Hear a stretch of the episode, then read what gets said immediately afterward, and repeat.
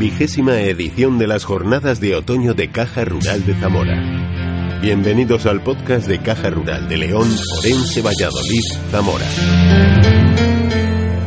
Soy Tomás Aguiar. Vamos a cerrar en la tarde de hoy las jornadas de otoño y con esta ya nos despedimos hasta el, creo que es el 22 de enero, que comenzamos ya las, las semanas de jornadas del año 2019.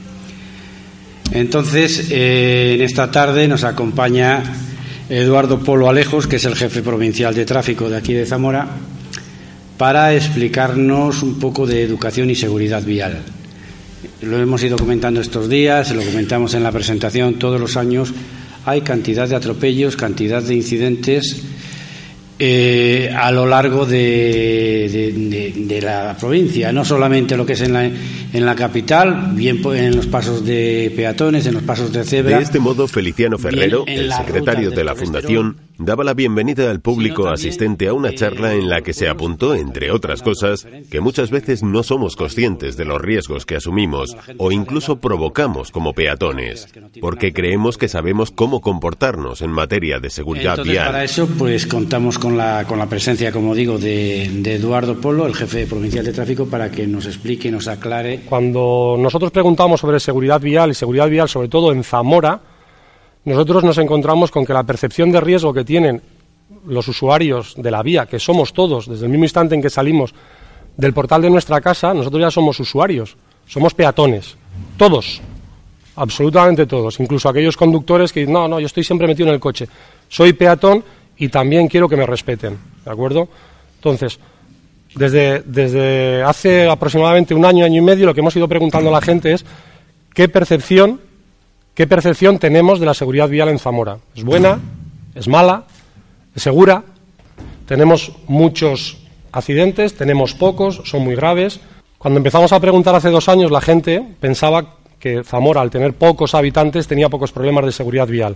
Además, lo que hacíamos es siempre comentar el problema del problema nos lo generan los muchos coches que hay en la autovía, los que vienen de Madrid y van hacia La Coruña, hacia Benavente, hacia Vigo, o bien los portugueses que van por la carretera que cruza desde la frontera hasta Tordesillas. No es verdad. El mayor problema que tenemos en Zamora son los accidentes de los zamoranos en carreteras convencionales, en carreteras comarcales y en nuestras ciudades.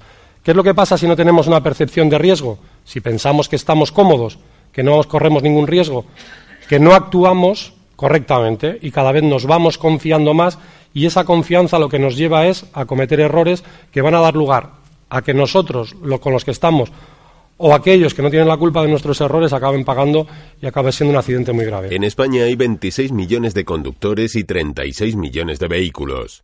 En 2017 fallecieron 1.830 personas y otras 10.000 quedaron parapléjicas a consecuencia de los accidentes de tráfico. Zamora con 24 muertos se sitúa a la cola en cuanto a seguridad vial. En España, la media nacional son 39 fallecidos por millón de habitantes. 39 por millón.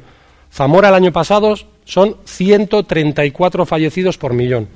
Yo siempre digo lo mismo, menos mal que no tenemos un millón de personas. ¿De acuerdo? Porque la tasa de fallecidos es altísima. ¿Qué es lo que pasa? Que no tenemos la percepción de riesgo. Tienen accidentes los demás, los madrileños, los portugueses, pero no es verdad. El 90% de nuestros fallecidos, 9 de cada 10, ¿de acuerdo? Carretera convencional, zamoranos, en la provincia de Zamora. En el 80% de los accidentes influye el factor humano. Son los hombres entre 45 y 65 años los más implicados. A medida que la edad aumenta, son los peatones quienes más sufren las consecuencias de los accidentes. Por eso, se han de tener en cuenta algunas recomendaciones. Los accidentes de tráfico se producen como peatón y como conductor. Yo peatón también puedo ser responsable de un accidente de tráfico. Hay que utilizar los semáforos, no lo hacemos. ¿Cuántos respetan los semáforos de aquí? ¿Los respetamos? ¿No los respetamos? Sí. es la primera vez que un público respeta tanto los semáforos aquí. Los pasos de peatones, yo supongo que no sois los que estáis en, tres cruces en la calle, hay cinco pasos de peatones, la gente cruza por donde no hay paso de peatón, cinco pasos de peatones contados ¿eh? en 200 metros.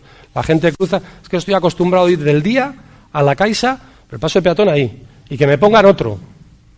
De no existir cruzamos por las esquinas, lo fundamental, nunca debemos ir cerca del bordillo. El bordillo, evidentemente, Tropiezo y caigo a calzada. Yo ya he visto a gente en la calle de la amargura, una señora en concreto, se cayó, la suerte que tuve es que no venía un coche. Voy en el bordillo, tropiezo y voy directamente a calzada. Pero es que además cerca del bordillo ahora los autobuses tienen los retrovisores. Y los retrovisores, que aquí las, las aceras algunas son muy estrechas, invaden directamente la acera. Entonces voy y me pueden golpear.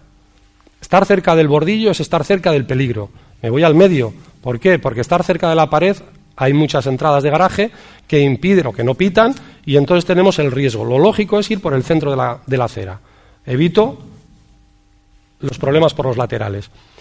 Y luego al cruzar la calle, que es lo que no hace aquí que hacemos nadie, es miro a la izquierda, pero no al coche, no al coche, sino al conductor que me ha visto, porque a veces el conductor lo que hace es estar jugando, estar en el WhatsApp, sino que me ha visto, o sea, contacto visual, miro para la derecha, lo mismo, y vuelvo a mirar a la izquierda.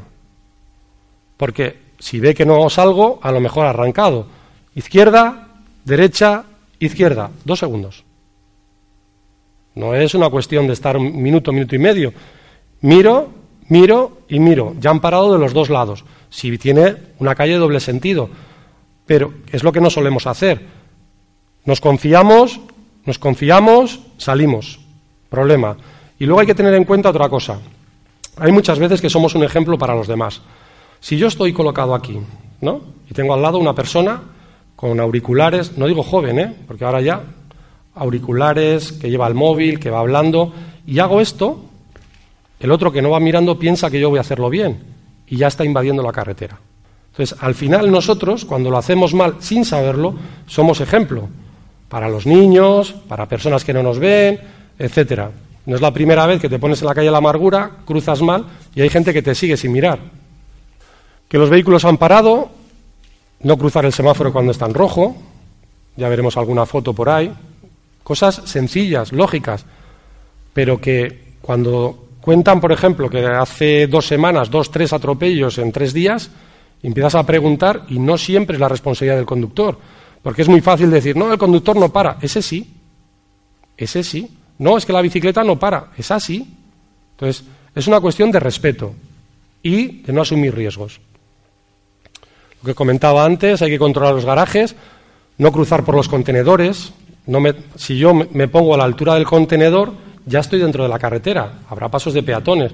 O si no nos gusta el contenedor, pues podremos decir eh, al concejal de tu, eso, eso, eso impide porque ya estoy, el paso de peatones me obliga a meterme dentro de la carretera, no desde el inicio de la carretera. ¿De acuerdo? Eso es fundamental. No meternos entre los coches. Transporte público. El transporte público, que me imagino que lo cogeréis, tiene dos riesgos fundamentales. En primer lugar, el cruzar por delante.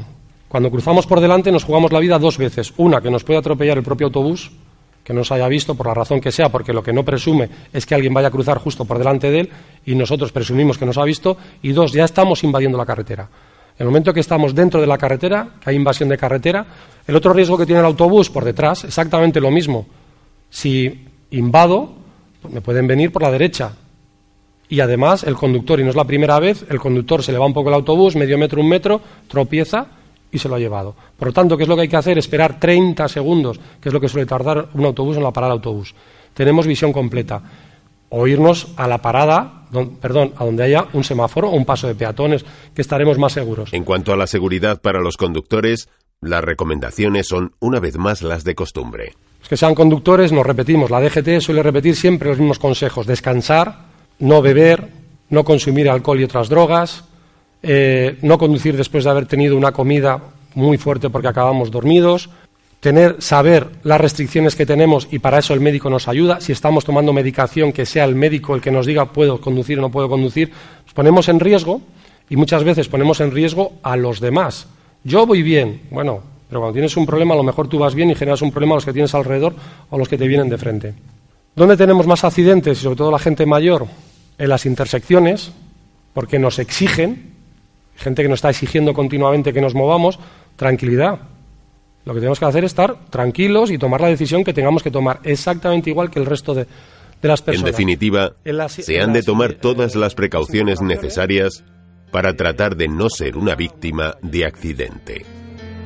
Más contenido sobre Caja Rural de León, Orense, Valladolid y Zamora en cajaruraldigital.com o fundacioncajaruraldezamora.es. Soy Tomás Aguiar. Les espero en la próxima entrega de este podcast.